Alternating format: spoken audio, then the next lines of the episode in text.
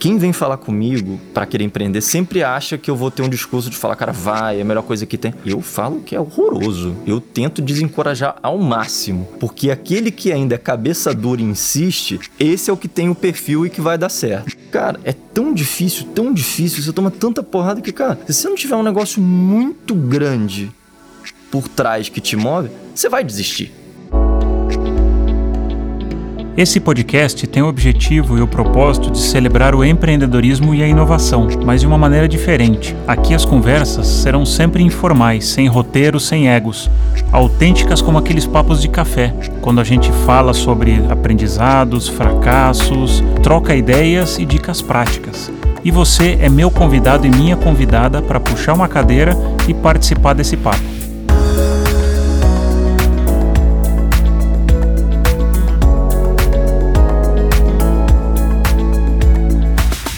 No episódio de hoje, o meu convidado é formado em Engenharia de Produção pela PUC, fez MBA pela Wharton University School, começou a carreira como consultor estratégico, mas depois mergulhou no mundo do empreendedorismo, algum bichinho picou ele e a gente vai descobrir o que, que aconteceu. E desde 2012 ele já está no quarto grande projeto dele. Então vou mencionar aqui, a gente fala desses projetos. Ele começou pela Livo, que é uma marca de eyewear, de lentes, de óculos. Depois ele participou dessa jornada de mobilidade da Grow, que foi a fusão da Green e da Yellow. Ele fundou, né, ele estudou lá em Wharton e fundou o Wharton Angels aqui no Brasil, né, um grupo de investidores. E hoje ele está tocando a do lado, que é um marketplace de negócios locais. Inclusive ontem, quando a gente estava conversando, preparando para o episódio, ele estava em... Cidade Tiradentes. Cidade Tiradentes. Boa. Pô, Gui, que Guilherme Freire, Gui, obrigado por estar tá aqui comigo no, no estúdio. Cara, vamos bater um papo aí, vai ser, vai ser legal. Prazer, prazer. Obrigado pelo convite, Ale, poxa. Que isso, e quem está nos escutando, puxa a terceira cadeira aí que o café vai ser bom aqui. Cara, vamos, vamos começar com esse, esse bichinho do empreendedorismo. Quem escolheu quem? Você escolheu empreender ou o empreendedorismo te escolheu? Cara, eu acho que foi mais o empreendedorismo que me escolheu, porque eu acabei ficando sem opção. Porque eu tentei seguir uma carreira corporativa, fiz tudo bonitinho, fui virar consultor estratégico, estudei aquela coisa toda. Mas, cara, eu fiquei muito frustrado na carreira corporativa. E eu tentei o máximo. Eu fui de headhunter, consultor estratégico, comecei no mercado financeiro, mas infelizmente eu nunca consegui rodar bem nesse tipo de ambiente. Eu sempre estava frustrado, eu sempre achava que, putz, meu chefe era um idiota e, cara, aquela coisa, aquela frustração. Então eu fiquei sem opção. E aí só me restou uma coisa. Eu falei, cara, eu não posso ter chefe, eu tenho que achar alguma outra coisa que me satisfaça profissionalmente. Fiz muito, muita terapia, fiz até algumas coisas bem malucas aí de, é, de, de coaching, experimentar para entender minha relação com a autoridade. Eu vi que, cara, essa relação minha com alguém me dizendo como que eu tinha que fazer as coisas não funcionava. E foi quando eu tentei abrir minha primeira empresa. E, cara, desde então nunca parei. E foi assim que. Então acho que foi mais, eu fui mais picado do que eu fui, porque chegou uma hora que eu não tinha mais o que fazer, então só sobrou Era isso. a saída. e é interessante o que você está falando, porque a gente pode falar daqui a pouco também sobre o tema vulnerabilidade. É legal você falar o.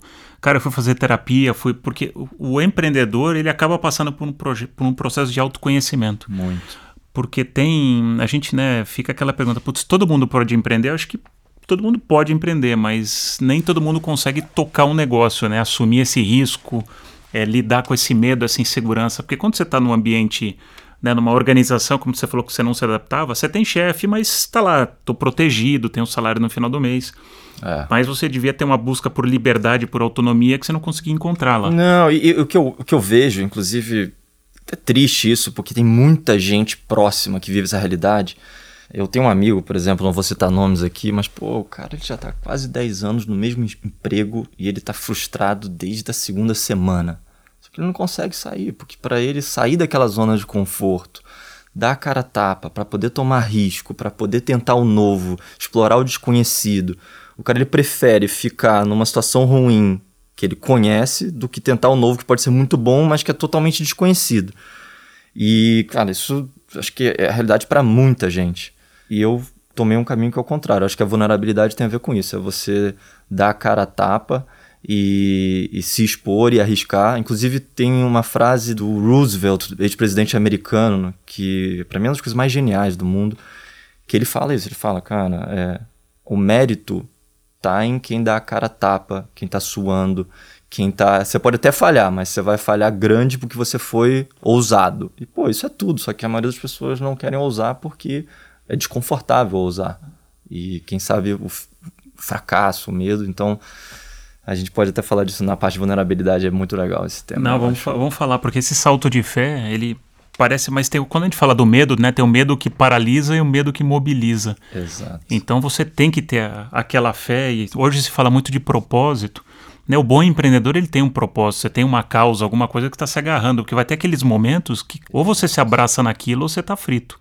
E Exato. aquilo pode estar tá dentro de você, pode ter aquela energia de, meu, eu preciso fazer né, alguma coisa diferente. Exatamente.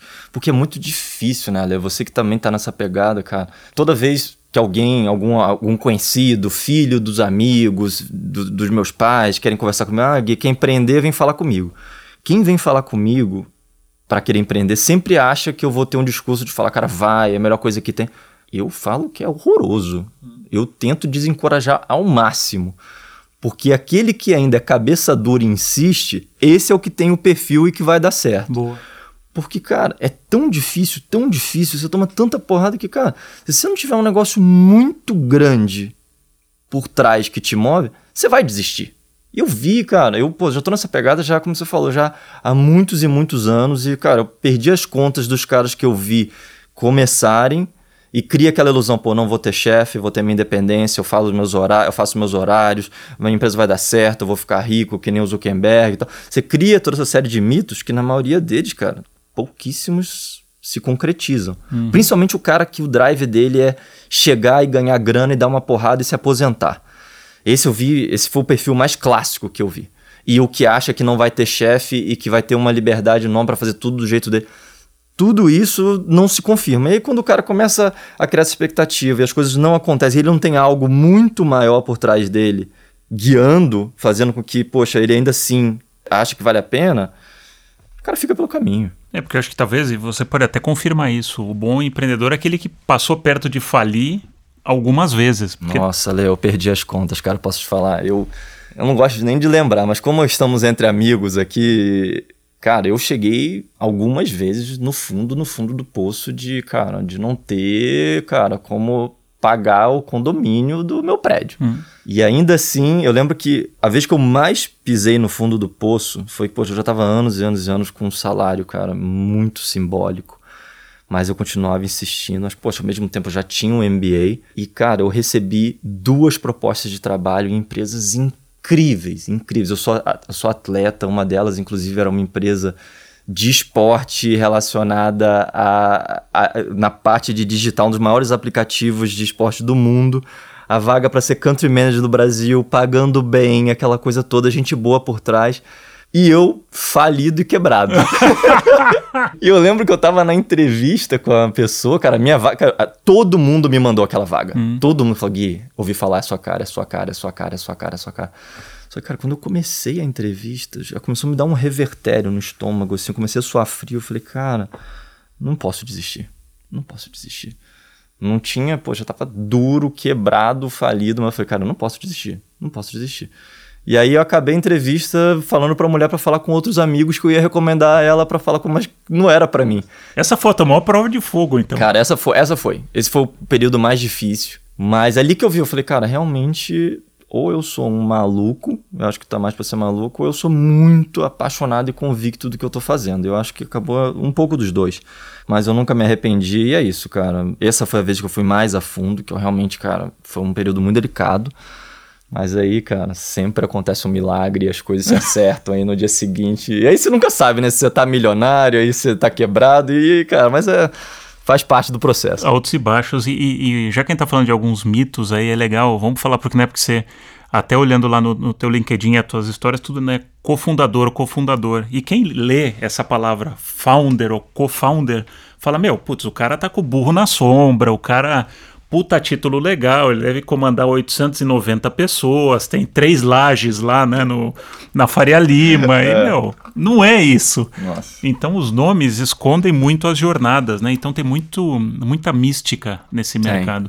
Tem, e principalmente tem, quando você está começando uma startup, ou até uma scale-up, cara, é ralação Né? Conta um pouco o que está por trás do, desses cargos bonitos aí. Cara, para mim, esse que é o ponto. Eu acho que principalmente hoje em dia, a gente estava falando aqui um pouco antes de começar, tem uma diferença muito grande, isso me deixa um pouco triste até, de da mística que se cria em torno das pessoas e muitas vezes quando você vê o fundamento, o cara bota lá um baita título, é cofundador, é CEO, não sei o quê. Eu lembro que eu tive até já discussões seríssimas com, com antigos sócios que tinha aquela obsessão, ah, tem que ser o CEO, tem que ser o não sei o quê. Cara, na verdade, eu, por exemplo, sempre boto cofundador, mesmo que eu funde sozinho, eu vou botar cofundador, porque primeiro que você nunca faz nada sozinho. Sempre tem. Você, dia zero você vai ter gente boa te apoiando, que também, cara, é cofundador junto com você. E segundo, cara, que, putz, como eu falei, é muito difícil. Esses começos, principalmente mesmo que você já seja um cara experiente, poxa, eu já tenho uma rede de investidores, de pessoas que me acompanham já desde o meu primeiro projeto, mas ainda assim é muito difícil, cara. É sempre muito difícil porque é sempre imprevisível. Você nunca sabe se a tese faz sentido até você ir lá na zona de ataque e começar a ser bombardeado. Você nunca sabe se vai conseguir levantar capital, você nunca sabe se vai conseguir trazer gente boa, se as pessoas vão comprar a sua ideia.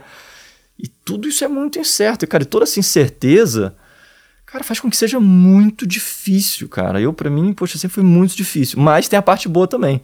Quando você já começa, você, pô, você é verdadeiro com as pessoas, você tá nessa perseverança, cara, tem uma mística também positiva que você começa a atrair gente muito boa e cria essa rede de gente boa que vai trazendo gente boa, que vai trazendo gente boa.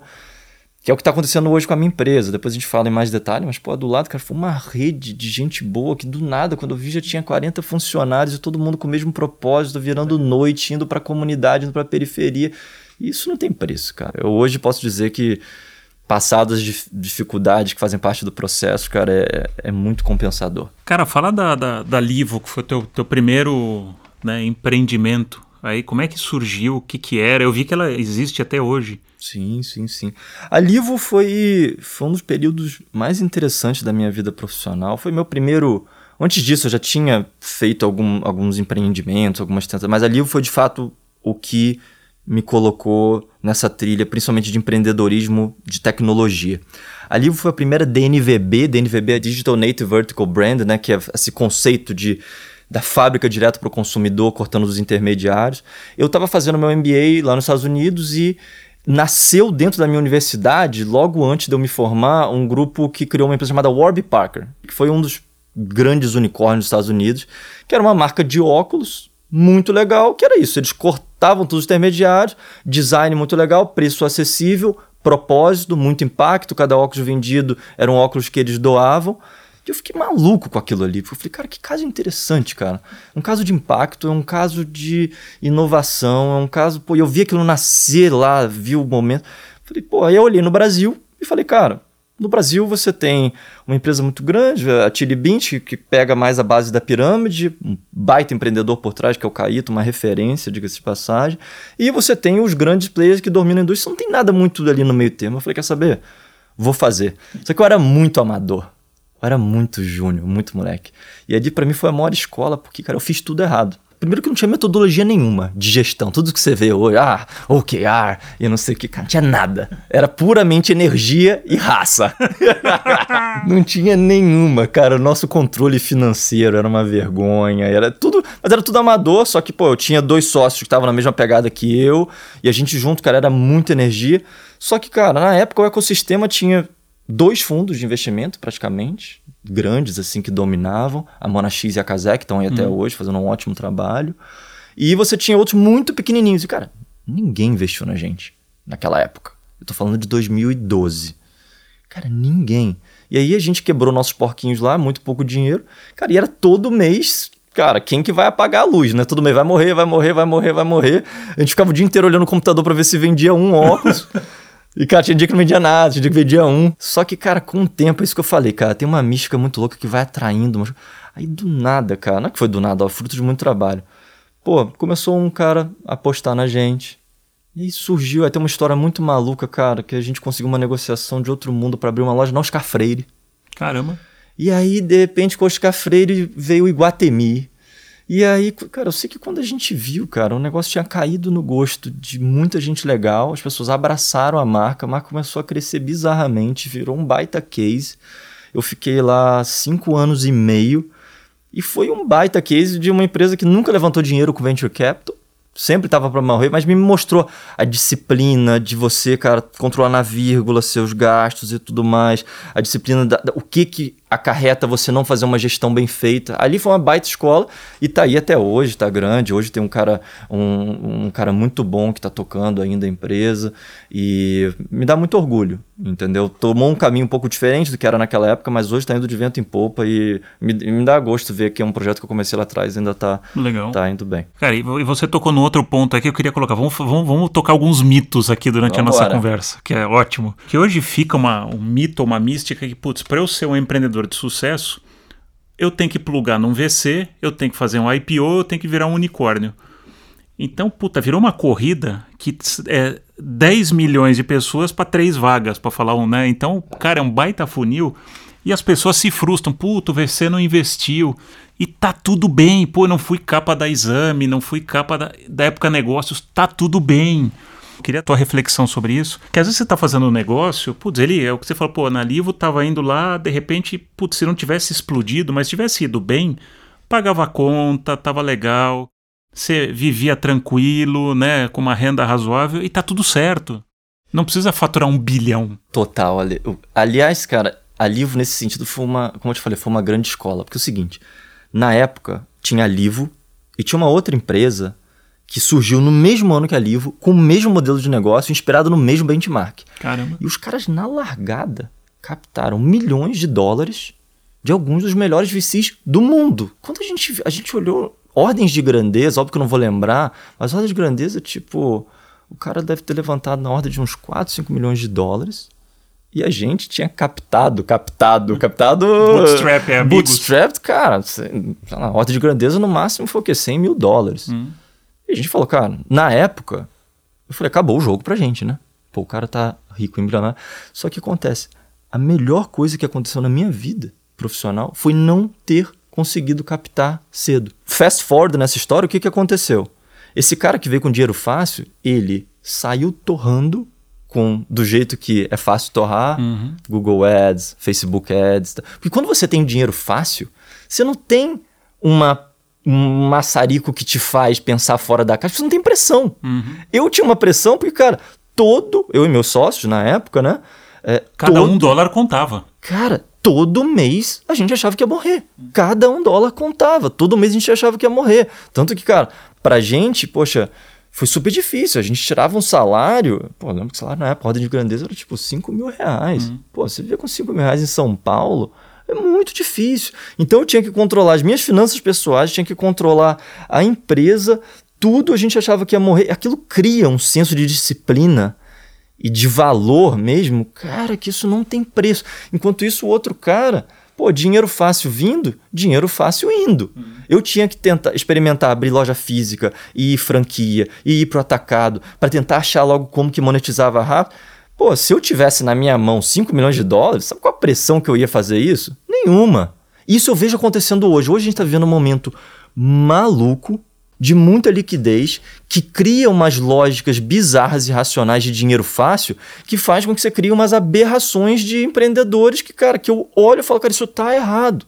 O cara ele não tem um incentivo para inovar tanto, porque existe um caminho que é uma zona de conforto, que é você ficar adquirindo o usuário. Sabe quanto que a, a, do lado uma empresa gasta em Google e Facebook? Nada. Hum. Só que, cara, é, eu, eu teve, teve até um outro podcast muito legal que eu, que eu fiz com o fundador da IVE, que, que ele falou até uma coisa muito legal, que é, cara, a nossa missão como empreendedor é deixar o Mark Zuckerberg pobre. Tem que ser isso. Agora, se o dinheiro tá fácil, vem, cara, você não vai te dar tanto esforço, você vai sempre buscar o caminho mais fácil. Sim. Então eu vou te falar, cara, para mim é, uma, é um mito, é uma falácia essa de que, cara, ah, VC. Eu sou muito feliz e eu tenho hoje VCs que me apoiam, sempre me apoiaram, cara, que são pessoas incríveis e eu recomendo, mas eu precisei passar por aquele. Eu acho que todo empreendedor tem que passar um momento de dificuldade para poder gerar disciplina, para despertar esse espírito, desenvolver esse lado, para quando tiver o dinheiro, você já saber usar o dinheiro de uma forma respons responsável. Hum. E não como a galera tá usando aí, que, cara, infelizmente é insustentável se manter do jeito que tá. Não, ótimo ponto. Você acaba indo só nos playbooks e tá cheio de playbooks e é. você perde o, o pouco aquele gut feeling. Total. Vamos migrar, migrar aqui para Grow. Porque aí você sai lá da, da Livo e pega uma, putz, uma, uma Grow, né? Que no momento explodindo, né? Um novo modal, patinetes, bicicletas, nossa, febre do momento. Só que teve uma curva, não sei se foi tão exponencial de crescimento, mas de queda foi absolutamente do, quase do dia para a noite. Como é que foi essa, essa jornada aí de, de Grow? É, a Grow foi uma experiência que me ensinou também. Essas são as melhores experiências para você aprender, né? O que, que aconteceu? Eu fundei, junto com o Marcelo e junto com a Paula, que eram meus sócios na época, a gente fundou uma empresa chamada Ride, que foi a primeira do Brasil aqui de patinete. Cara, essa empresa foi uma das empresas que ela nasceu com uma das culturas mais incríveis do mundo.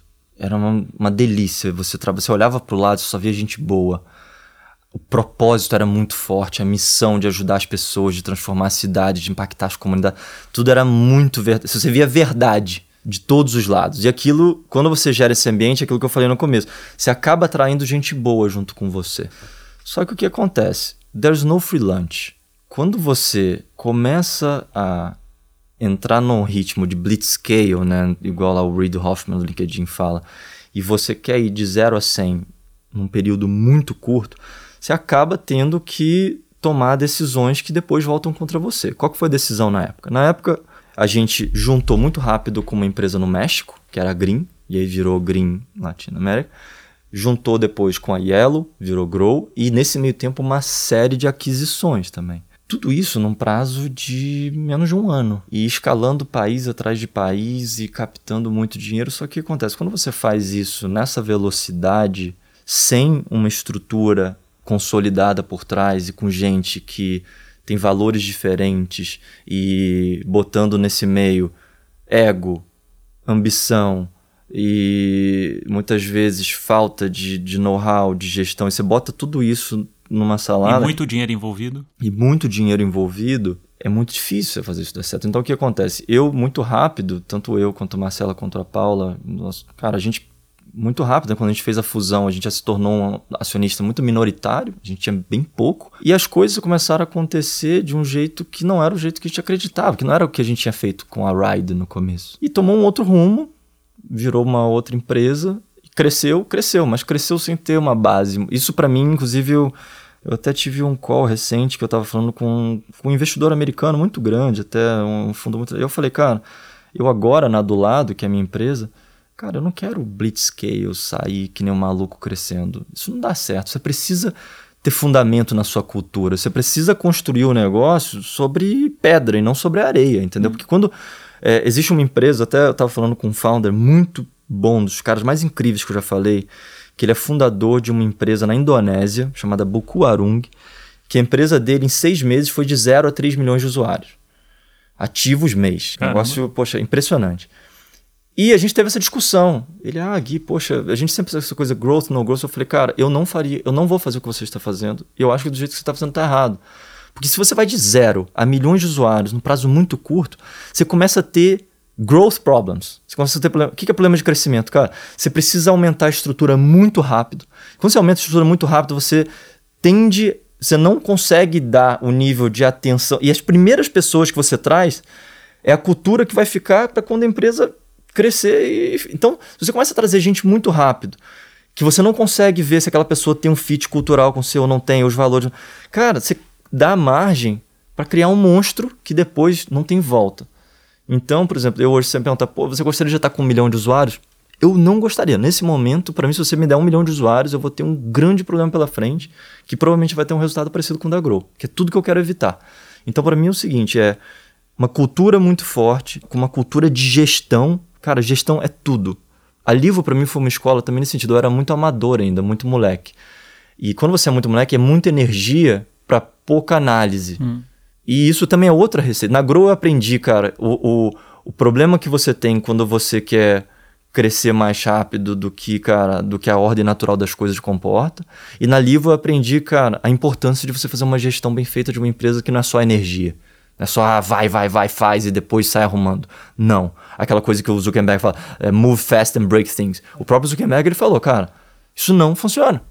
Talvez funcione por um curto momento. Mas todas as empresas que você vê que é move fast and break things, cara, você break things e você break a empresa inteira também junto. Porque, cara, isso é insustentável. Então hoje a minha obsessão, e eu acho que hoje eu estou fazendo do jeito certo, é, cara, cria as bases certas. Usa as metodologias, dados, fundamentos, todo mundo na mesma vibe de. E aí você seta a base. Tanto que, cara, a gente agora estava crescendo mais de 50% por mês. Eu olhei com meus investidores e falei, cara, eu não quero crescer tão rápido. Eu quero, eu propositalmente vou diminuir nosso crescimento. Até teve um pouco de resistência, pô, mas você está tendo momentum e aquela coisa toda. Uhum. Eu falei, cara, não. Tudo tem sua hora. A hora agora é de estabelecer a base. Agora é a hora de construir cultura. Agora é a hora de fazer as metodologias de gestão alinharem tudo que acontece dentro da empresa. Depois que você tem as metodologias implementadas, seja elas qual forem, tem mil e um jeitos de fazer, uma cultura muito forte, valores e um propósito alinhado, aí começou a brincadeira. Enquanto você não chegou nesse estágio, não venha querer bater um milhão, três milhões de usuários que, cara, vai ter o resultado que teve. É, porque você está trazendo um ponto também que é onde o fundo entra e traz a pressão. Né, de, putz, precisamos crescer exponencialmente. E aí vai afetar é, NPS, atendimento, né? Uma, se for uma startup que depende de serviço, cara, você está lascado, porque você não tem equipe construída. E aí eu, eu te faço a seguinte pergunta. No, como empreendedor, o que, que, é mais importante como fundamento, pessoas ou tecnologia? Definitivamente pessoas. Hum. Porque tecnologia, ela, ela é uma consequência. Pessoas é uma causa. Hum. Pessoas é a causa de tudo. Se você perguntar qual foi o grande problema da Growth, eu falei, pessoas? Mas assim, mil e um por cento. Porque a equação do negócio estava resolvida, o ovo de Colombo estava em pé. Cara, né? existia product market fit, hum. existia recursos financeiros, existia um buzz como nunca. Eu nunca vi um buzz naquele nível. Fato. Tinha todos os ingredientes, só tinha um que falhou. As pessoas que estavam à frente do negócio naquele momento. Hum. Não eram as pessoas certas. E o contrário também é verdadeiro. É o seguinte: uma, por que, que hoje eu tenho muita confiança no que eu estou fazendo? Porque hoje a maioria das pessoas que estão comigo são pessoas ou que eu já trabalhei ou que têm valores muito, muito, muito alinhados aos meus. Hum. Quando você tem as pessoas certas no lugar certo, a tecnologia, a gestão, os processos, tudo vem a reboque. O product market fit. Ah, mas você não tem product market. Bicho, é só uma questão de tempo. Porque as pessoas para fazer acontecer estão lá. Uhum. Agora, você pode ter o product market fit que for. Você pode levantar centenas de milhões de dólares. Você pode. Cara, se a base das pessoas que estão ali tá errada, tudo. É isso que eu te falei pessoas, se você buscar a causa raiz de todos os problemas, são pessoas e relações interpessoais. É a base. É. Não, interessante. E uma agora nessa nessa minha última passagem como empreendedor aí numa, numa health tech, para mim ficou muito claro também que nesse mundo cada vez mais a gente vai falar de perfis e menos de cargos, porque existe ainda uma eu acho que é, outra, é uma discussão parecida com o emprego e o trabalho. É, mas depois a gente fala disso porque o, o, cargo ele acaba te prendendo numa caixinha e ele tem muito a ver com né, o, o, mundo industrial, que putz, ah, eu sou CMO, eu sou CFO, eu sou whatever. E você, dentro de uma startup, você tem que jogar muito mais em colaboração. Então é menos sobre cargos e mais sobre perfis, porque a gente vem de um mundo onde você é, é trabalhado nas tuas fraquezas. Ah, então vou te avaliar, ver o que, que você precisa melhorar é. e vou ficar trabalhando aquilo. Versus, meu, o cara é bom em XYZ, cara, ele vai fazer isso. Ah, mas isso é um pouco vendas, um pouco marketing, tem um quê de logística. Tudo bem. Cara, a fortaleza do cara aí, então, acho que isso é uma das coisas que pode melhorar. A sensação que eu tenho é que o mundo startup, ele tá, de alguma forma, ele está tentando se plugar no, no, mundo tradicional encontrar quais são os cargos, tem uma confusão aí, isso acho que acaba deixando gente fora do jogo e tem gente que está dentro do jogo que tá, tá errado, tá jogando na posição errada. Não, Ale, isso você tocou num, Cara, um dos livros mais incríveis que eu já li. Mas assim, mais incrível. E é impressionante porque os melhores livros que eu li são livros que são totalmente fora do radar.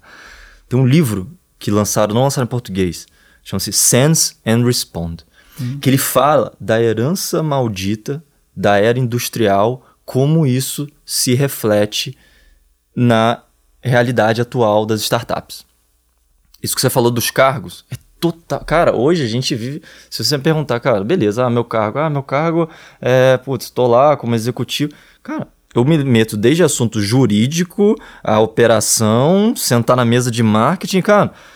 é difícil você botar as pessoas na caixinha. Hoje, por exemplo, eu estava no carro agora vindo para cá falando com o meu head de finanças. Cara, eu converso com ele, metade é finanças, o resto é estratégia, são outras coisas. Porque, cara, ele tem a agregar aquilo, por que não? Só que acontece.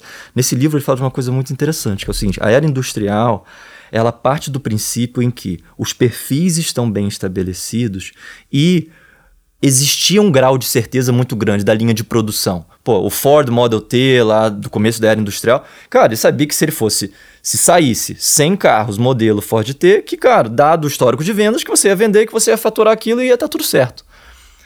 Quando você entra na nossa era agora, por que, que os, as metodologias ágeis estão.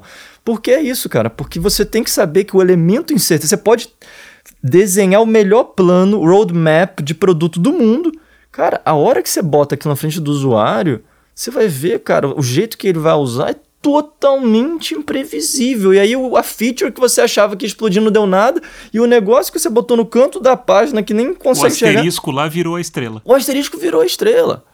Isso é muito maluco, cara, porque... Mas a, a ideia das pessoas... Até, um, por exemplo, outra coisa que você não falou, o modelo de avaliação, hum. o modelo de compensation. Boa. Tudo isso são heranças da era industrial que não se aplicam mais. Uhum. Essa história, por exemplo, departamento de marketing, departamento de pessoas. Cara, hoje em dia, por exemplo, a gente começou a operar agora na empresa como squads. Cara, hoje sim tem times interdisciplinares que são praticamente subempresas dentro da mesma empresa, cara, times autônomos com toda a liberdade de criar. A mudança que isso dá no, na vibe, na entrega de resultado é bizarro, mas cara, as pessoas ainda têm essa coisa, não, você, Ale, você é um cara de marketing. Isso. Aí você está na caixa do marketing, então você vai trabalhar no marketing da minha empresa e aquilo tá ali. Só que, cara, isso está totalmente ultrapassado. Uhum. Você pode ser o cara de marketing que está no squad de um produto em particular e que ali dentro, cara, se você tiver uma ideia de tech, você vai se meter porque isso está dentro do seu squad, vocês têm um objetivo como squad em comum e, cara, vocês são um time e, cara, se alguém tiver uma ideia relacionada a marketing, mas o cara é de tech, pô, vocês vão ver que vocês querem dar certo como time. E não tem departamento. É. Mas isso são, ainda tem uma série de heranças malditas tem, que. E, e, até eu não tinha pensado nisso, até ver essa, essa reflexão a gente falando, e talvez, se a gente olhar hoje, o empreendedor, a idade média do empreendedor está perto dos 40. Então a gente está falando com uma geração X Sim. que cresceu no mundo industrial. Sim. Então ela, na verdade, ela está trazendo os valores, porque a primeira geração de empreendedores, ela era molecada. É. Só que agora você tem uma galera mais madura, então ela tende a trazer esses códigos e valores para o mundo. Oh, os próprios fundos, quando ele entra, ele traz a governança, mas ele traz muitos playbooks. Então, Exato. acho que tem um. Não quer dizer que também isso tem que jogar tudo fora, mas tem um, um sweet spot aí, tem um. Total, total. Mas parte dessa herança maldita também tá. Eu comecei. Essa é uma reflexão que eu tenho feito, mas eu falei, cara, da onde que vem isso? Da onde que vem isso? Hum. Vem também da educação. Porque o que acontece? Como as universidades ainda não se reciclaram para a nova era, eu vou te dar um exemplo meu. Hum. Eu fiz engenharia de produção. Engenharia de produção numa das melhores universidades do Brasil. Cara, eu aprendi como se faz as metodologias de produção da época da Toyota lá atrás e, cara, algumas coisas, linha de produção, Taylorismo, tudo uhum. aquilo, aqueles conceitos.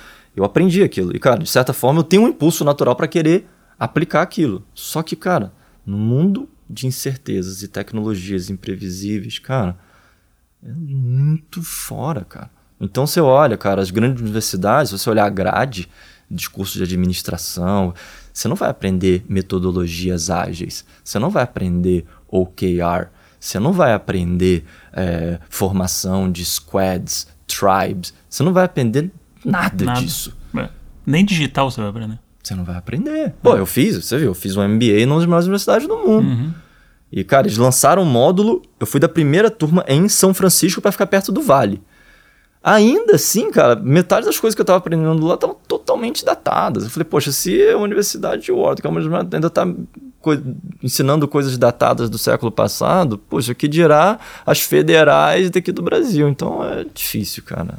E aí cria essa herança maldita. É, é. Então tem, tem, tem um pouco aí. Um, um ponto que eu, que eu toquei que eu acho que é legal queria a tua reflexão também. Outro dia eu estava conversando até com o Léo Xavier, que vai ser um outro, outro episódio, a gente estava falando do emprego e do trabalho, porque ele, ele disse assim, ele falou, cara, eu preciso contratar dois devs, né, dois desenvolvedores. E, putz, eu coloquei lá, postei no LinkedIn, parará, fiz todo o processo. E eu encontrei pessoas boas e, putz, cheguei em duas pessoas e fiz uma oferta de, de emprego. A pessoa virou para mim e falou, eu não quero trabalhar para você. eu não quero emprego. Eu trabalho, me diz qual que é o projeto, eu vou feliz, mas eu não quero assinar carteira. Então a gente está falando com uma, com uma geração também, uma nova uma galera que está chegando aí, que é um recurso que ele não quer mais estar tá preso. Ele quer ter muito mais liberdade. Como é que é isso no. Porque você falou que pessoas é o, é o maior ativo. Como é que funciona isso para você tanto captar, né, encontrar as melhores pessoas? Cara, isso é muito interessante, porque inclusive tô, a gente acabou de viver um episódio, cara, que mexeu muito comigo de um teste que eu fiz e deu muito certo. Existe essa tendência dessa migração cada vez mais pro trabalho, hum. trabalho baseado muito numa autonomia global. Por exemplo, a gente agora recentemente a gente perdeu um dos nossos devs porque ele foi contratado para trabalhar numa empresa de tech em Londres. Só que adivinha onde ele está? Floripa. a gente perdeu um cara de Floripa pra A nossa empresa é em São Paulo, uhum. eu perdi um cara de Floripa porque uma empresa em Londres contratou ele uhum. de Floripa. Aí o que acontece? Recentemente a gente precisou trazer um head de dados. Aí, putz, fiz o processo tradicional, falei com vários heads de dados e tal. Eu cheguei a fazer uma proposta para o head de dados de um banco, uhum. de uma fintech. Fintech quer virar banco, como todas as fintechs querem virar banco. Fiz uma proposta, ele me deu o valor, e eu falei com ele, falei, antes de fechar, eu queria fazer um período com você de teste em que você fica de um a três meses comigo. E se você entregar um certo escopo, eu te contrato. Ok, ok. Só que em paralelo a ele, eu falei, cara, eu vou fazer um experimento maluco e vamos ver se vai dar certo. O que, que eu fiz? Eu anunciei a mesma vaga numa plataforma de freelancer no Paquistão. E eu, ao mesmo tempo que eu estava fazendo experimento com um cara aqui, eu estava fazendo experimento com um cara do Paquistão. Só que o cara do Paquistão custava um terço hum. do cara daqui. O cara do Paquistão, em um mês, entregou o que o cara do Brasil, acho que ele ia entregar em seis meses. Caramba. E quando eu me dei conta daquilo, eu falei: caramba, eu não preciso ter um head de dados no Brasil. Hum. Hoje o meu head de dados está no Paquistão, é um paquistanês. E é o nível de qualidade de entrega do cara. E outra, eu não pago CLT Uhum. Se ele mandar, por exemplo, agora, agora está no momento que ele já estruturou boa parte do dashboard, eu não estou tendo que usar tanto ele. Ele faz os freelas dele para os outros. Você não precisa controlar o cara, o cara não precisa dar satisfação. Ele é entrega. É puramente entrega. E a hora uhum. que ele não me entregar, abraço. Só que o sistema ele já está tão bem estruturado que se ele não me entrega, eu avalio ele mal, o rating dele cai, ele não consegue ser contratado por outros. Então tá tudo muito alinhado. Uhum. E posso te falar, a comunicação flui maravilhosamente bem, o inglês dele é perfeito, o nível de entrega é bizarro e eu gasto um terço do valor. Cara, quando isso aconteceu, eu falei, cara, agora eu quero fazer isso para muita coisa. Dev é um que eu tô tendo essa briga lá interna. Eu falei, galera, será que a gente precisa mesmo ter todos os nossos devs aqui? Eu, por exemplo, eu, o meu benchmark da minha atual empresa são empresas na Indonésia e na Índia. Hum. Eu achei os devs das empresas que fizeram os apps lá fora dando frila. Opa, aí sim. Falei, pô, e, cara, a hora que você. Só que também é o seguinte: tem toda. Eu, pra chegar nisso, parece que é uma coisa fácil. Cara, eu testei mil e uma plataformas, contratei uns caras meio picaretas, gastei. Mas a hora que você acerta, o conceito é muito, cara, hoje em dia é, hum. é isso, é trabalho. Eu não quero. Por exemplo, é, tem uma discussão que estava tendo que, é, que, inclusive, esse livro que eu te falei fala que é o que você quer um resultado ou você quer uma entrega? Eu quero o resultado. Entrega é o seguinte: você fecha o cara, ah, vão ser. Eu não quero saber se são 10 horas de trabalho, 11. Eu quero saber da entrega. Eu chego lá para esse cara no Paquistão e falo, amigo, eu quero um dashboard com essas características. Me entrega. Hum. Como ele vai fazer? É problema dele. Se ele vai fazer em Python, se ele vai fazer em MATLAB. Cara, isso é problema dele. E que horas que ele vai fazer? Que horas que ele... Aliás, os meus calls com ele é tipo 3 horas da madrugada, é muito louco. Mas. Mas é isso, cara. Então tá mudando. Hum. Tá mudando muito. É interessante esse negócio do trabalho remoto e a gente, né, de novo fazendo o paralelo com a, com a, com a era industrial. As empresas multinacionais agora, né, criando, tem startups criando softwares para controlar se a pessoa tá na frente do computador. Ah, é. Tem. Putz, eu fiz um post tem, hoje tem, no, no no, no meu LinkedIn, no, no LinkedIn não, no Instagram do lado Wiki, cara, é bizarro. Cara, o que importa é se é. a pessoa entrega ou não, não é. se ela tá na frente do computador. É. Às vezes cara, ela tá na frente viajando. Posso te falar, cara, tem uma... Já existe agora... É triste isso, porque, é, cara, é a escravidão nos tempos modernos. Essa tendência que eu te falei, por exemplo, parte de dev e de data e tal, cara, a, a Índia se tornou um hub de mão de obra global muito forte. E o que as empresas estão fazendo agora, o que é triste, mas, cara, ok, cada um na sua, eles fecham salas que ficam sendo monitoradas por câmera 24 horas e eles a cada 10 minutos fica mandando a tela do cara para uma central para garantir que os caras estão lá cumprindo o horário Deus. e trabalhando. Meu Deus. Cara, que, que nossa. É, vamos ver. Triste. Triste. Faz parte, era moderna. Putz, é, era moderna. Caramba, mas agora vamos, vamos, vamos bater uma claquete aqui, vamos para do lado. Conta o, o que é do lado, para quem não conhece, conhecer. De onde é que saiu essa ideia? Você saiu da, da Grow e já fez a do lado? Como é que foi a, a jornada? Então, o, o meu plano, a Grow foi um, foi um período muito, muito intenso, né? Foram quase dois anos aí Cara, eu não tinha final de semana, não tinha viajando o mundo inteiro, abrindo país atrás de país, passava mais tempo fora do que aqui. E eu queria tirar um sabático, porque eu nunca tinha. Todos esses projetos que eu fiz, cara, já há anos e anos e anos, sempre emendando no outro. Eu falei, cara, eu tinha acabado de casar, queria passar um tempo mais com a minha esposa. Eu falei, ah, vou tirar um sabático, vou ficar de boa. Só que o que aconteceu? Quando deu mais ou menos dois meses do meu sabático, eu já comecei a me coçar. Hum. E o, o, legado bom da Grow foi, cara, foi muito forte e graças também muito ao trabalho do meu sócio, o Marcelo, foi muito trabalho de impacto em comunidade. Que é uma coisa que foi uma delícia, você poder se engajar com líderes comunitários e fazer aquela coisa toda e ajudar as comunidades a se desenvolver, as periferias e tal. E eu sou do interior, eu sou de uma cidade do interior do estado do Rio. E eu sempre tive dentro de mim uma vontade de querer ajudar a minha cidade, onde eu pô, passei a maior parte da minha infância e tal. Então, quando deu mais ou menos dois meses, eu recebi uma notícia do unicórnio mais rápido da Índia. A empresa, em oito meses, já estava sendo avaliada em um bilhão de dólares. Eu falei, hum, curioso. E quando eu olhei o modelo de negócio deles, era um modelo focado no pequeno empreendedor, tinha um componente de impacto gigantesco dele ajudar esse pequeno, envolvia a comunidade. Aí eu olhei que eu falei, hum, interessante. Aí eu liguei pro meu antigo sócio, pro Marcelo, que era meu sócio junto com, com a Paula na época.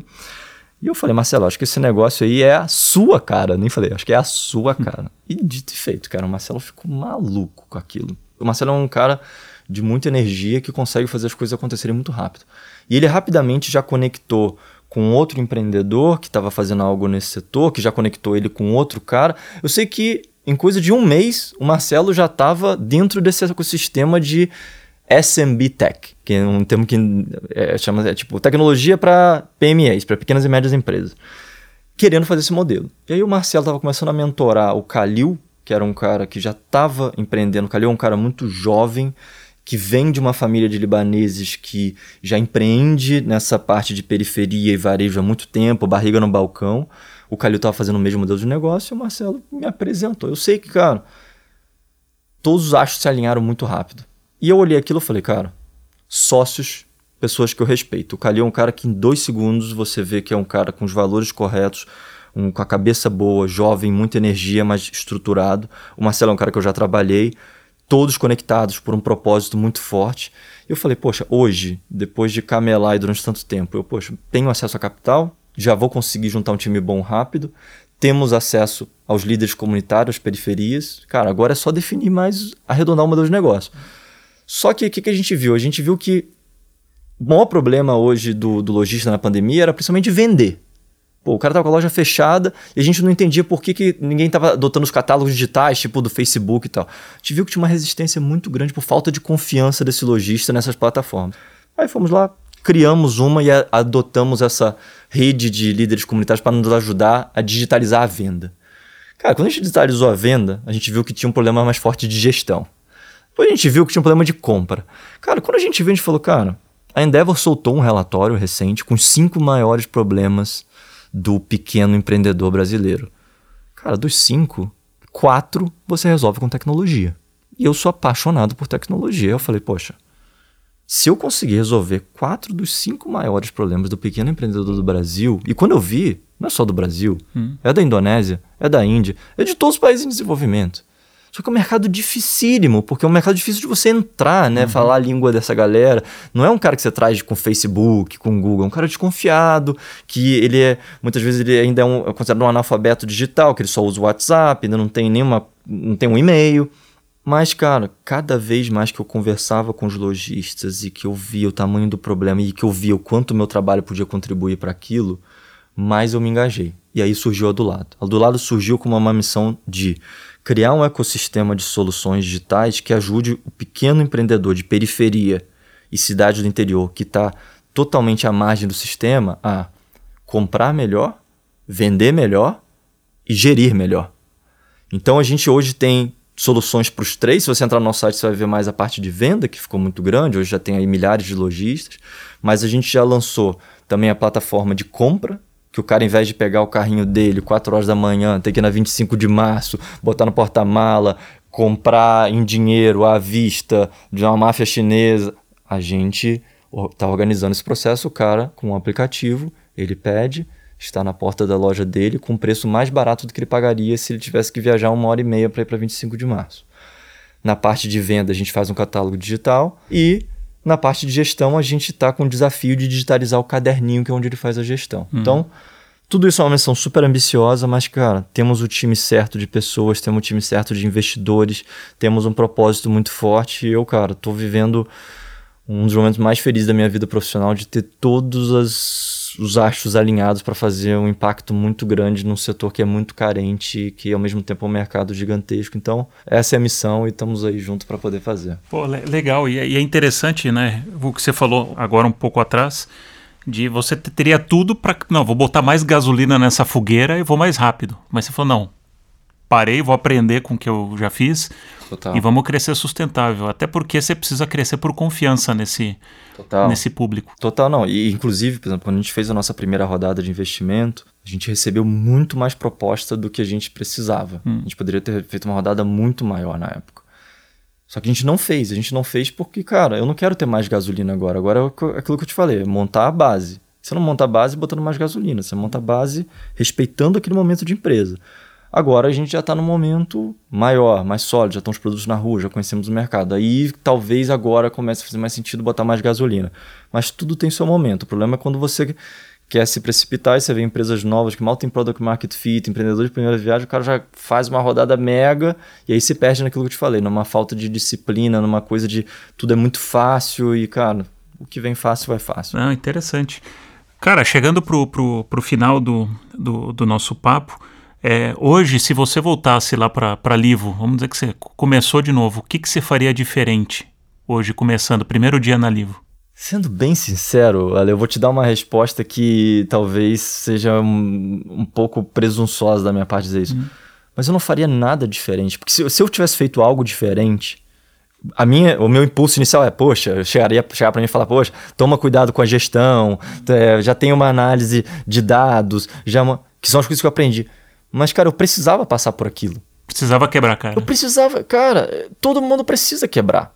Todo mundo precisa passar perrengue de grana. Todo mundo precisa ver. Porque se eu chego para você, ah, Lê, olha, se você não implementar uns OKRs, se você não implementar metodologias ágeis, cara, você vai se dar mal. Talvez você me escute, mas vai ficar aquela. Agora, se você faz tudo errado, sua empresa quebra e você, cara, vai pro fundo do poço, é uma lição que você nunca vai esquecer. Hum. Você vai levar para o resto da sua vida. E por mais que os livros te ensinem, por mais que você faça um curso, por mais que. É muito diferente você receber um conselho do que você vivenciar e sentir na pele as consequências dos seus erros. Então, eu. Putz, daria para fazer três podcasts aqui com você falando de mais erros que eu cometi, mas todos eles foram necessários. Eu não voltaria no tempo para me dar um conselho para não fazer. Porque se eu não tivesse feito, eu não teria hoje a casca que eu criei para estar tá fazendo o que eu faço hoje depois de ter quebrado a cara, principalmente vendo como não se deve fazer. Boa. Vamos terminar com vulnerabilidade, que é um Opa. que acho que é um, que é um assunto porque tem muita gente que confunde vulnerabilidade com fragilidade. E para mim vulnerabilidade tem a ver com autoconhecimento e autenticidade. Né? E a gente, né, vendo esse mundo tanto de dentro, né, que a gente habita esse mundo, como de fora antes que eu via, é um mundo muito sexy, sedutor, as pessoas, né? em grandes eventos, falando coisas maravilhosas, né? Cristas e egos assim. Total. E não necessariamente as pessoas fizeram tudo aquilo que elas falam.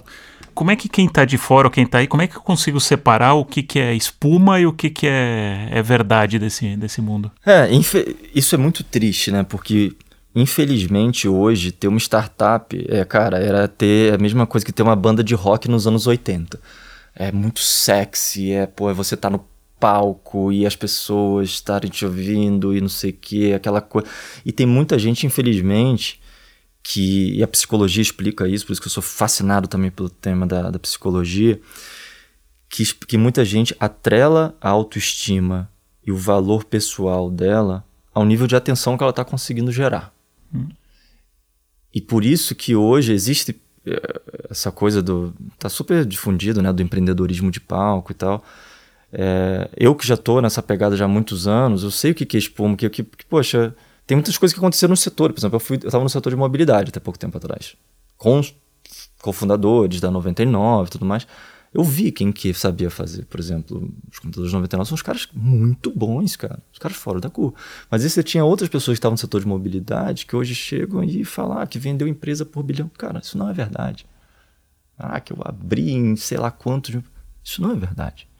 Mas a pessoa, ela cria. E também, outra coisa que é triste é Poxa, empreendedorismo é uma coisa bonita, é uma coisa de uma vocação, de um propósito, de gerar emprego, de gerar impacto, de transformar. Só que hoje, como o mundo está saindo dessa era industrial para ir para a era digital da informação, que ninguém, as escolas não ensinam bem, qualquer um que passa a convicção de que ele tem as respostas, as pessoas estão dispostas a pagar, pagar caro para ouvir o que esse cara tem a dizer. Porque está todo mundo perdido. Sim. Pô, a hora que o Jorge Paulo Lema chega e fala que ele é um, um dinossauro assustado, pô, se ele tá um dinossauro assustado, pô, quem somos nós? Tá hum. todo mundo perdido. E aí cria essa aura do cara que tem as respostas, que já fez, que já vendeu por bilhão e que não sei o que. Quando você vê, se você olhar o fundamento, você vê que não é verdade, mas ele passa tanta projeção e se hoje. Se apropria tanto daquilo. Ele né? se apropria tanto daquilo que as pessoas olham e falam, poxa Talvez esse cara tenha a resposta hum. para o que eu estou buscando. Ah, quanto custa o curso dele? Ah, tanto. Ah, eu vou pagar, porque no limite eu vou perder tanto, mas poxa, pode ser que ele me dê as respostas que eu preciso. E está criando essa indústria do falso expert que é bizarro, mas é voltando ao seu tema da vulnerabilidade, eu, por exemplo, o tema da vulnerabilidade me pega muito forte. Eu Cara, eu dificilmente me exponho. Cara, minhas redes sociais, cara, eu sou uma negação do Instagram. Acho que eu devo, eu devo postar uma vez ao ano. Meu LinkedIn, acho que eu nunca escrevi nada. O que é super ruim, porque eu fico. Eu falei, caramba, será que eu realmente sou essa autoridade no assunto para poder estar tá ali me expondo, ensinando? Eu fico, eu fico, cara, talvez seja até uma versão minha, pô, é uma posição de vulnerabilidade você estar tá ali se expondo daquele jeito. Mas é porque, cara, eu só vou me expor se eu tiver muita certeza que fundamento do que eu tô falando, cara, é coisa que eu acredito e que eu fiz e que eu vivi, que eu passei e que aquilo vai agregar aqui para alguém. Agora, o que eu mais vejo, e as pessoas que eu mais admiro, eu não vejo os caras se manifestando tanto. Se você me botar aqui, quem são seus mentores? Eu vou te falar nomes que você nunca vai ter ouvido falar. Porque você não vai achar esse cara em lugar nenhum. Mas quando você vê a história do cara, você fala, uau! Cara, esse cara. Só que ele não aparece. Ele não é midiático. Ele não é midiático. Ele não aparece. Ele não quer se mostrar, ele não quer monetizar em cima do conhecimento dele. E os caras que você vê mais midiático, querendo mais aparecer, são os caras que você vê, se você olhar o fundamento, putz, você olha aquele Shark Tank, não sei, cara, você olha umas pessoas e você fala, cara, essa pessoa não fez nada. Como que ela tá dando aula desse tema se ela nunca fez aquilo? Então, acho que a vulnerabilidade, voltando para o tema da vulnerabilidade, para dar essa, dando essa volta toda, é o seguinte: eu acredito que, infelizmente, tudo está confundido. Uma, uma, o valor do ser humano atrelado ao quanto ele consegue gerar nessa exposição, e aí nessa exposição ele consegue despertar o interesse de pessoas que estão perdidas, que passam a querer atribuir um valor financeiro pagando por cursos e, é, e palestras e lives e não sei o que de pessoas que não têm fundamento nenhum. E as pessoas boas, muitas vezes, que têm conhecimento, que têm fundamento, elas não estão expostas, não são vulneráveis o suficiente para querer botar a cara dela a tapa para estar tá misturado com essas outras pessoas que, cara. Eu olho isso, por exemplo, às vezes eu chamado, fui muito chamado para dar palestra no passado. Cara, eu dei, eu dei a primeira, dei a segunda, depois eu falei, cara, eu não quero estar sendo comparado com aquele cara que é o cara de palco profissional. Eu cortei. Eu cortei, já faz acho que um ou dois anos que eu não piso num palco, que eu não dou uma palestra. E o que é ruim, a minha irmã, por exemplo, minha irmã, ela, nossa, Gui, você tem tanta coisa legal para falar, por que, que você não expõe mais? Aí você está dando espaço para os caras que, cara, os picaretas poderem hum. falar. Só que ao mesmo tempo é isso, você fala, poxa, mas eu não quero estar sendo comparado com aquele cara que está falando um bando de mentira e está hum. monetizando em cima de pessoas carentes, vulneráveis. É um tema bem sensível isso aí. É. Provocação para terminar. Vamos Gui, lá. Tá, muito obrigado pelo, ah, obrigado pelo papo. Saiu muita coisa boa aqui. Espero que a galera que está escutando a gente aí tenha gostado tomara. tanto como a gente bater esse papo. Tomara, tomara. Valeu. Pô, brigadão, Ale. Pô, obrigado pelo convite. Pô, passou tão rápido, né? Gostou do papo? Então siga o Laduí no Instagram e no Facebook. Vamos continuar a conversa por lá. Até o próximo episódio.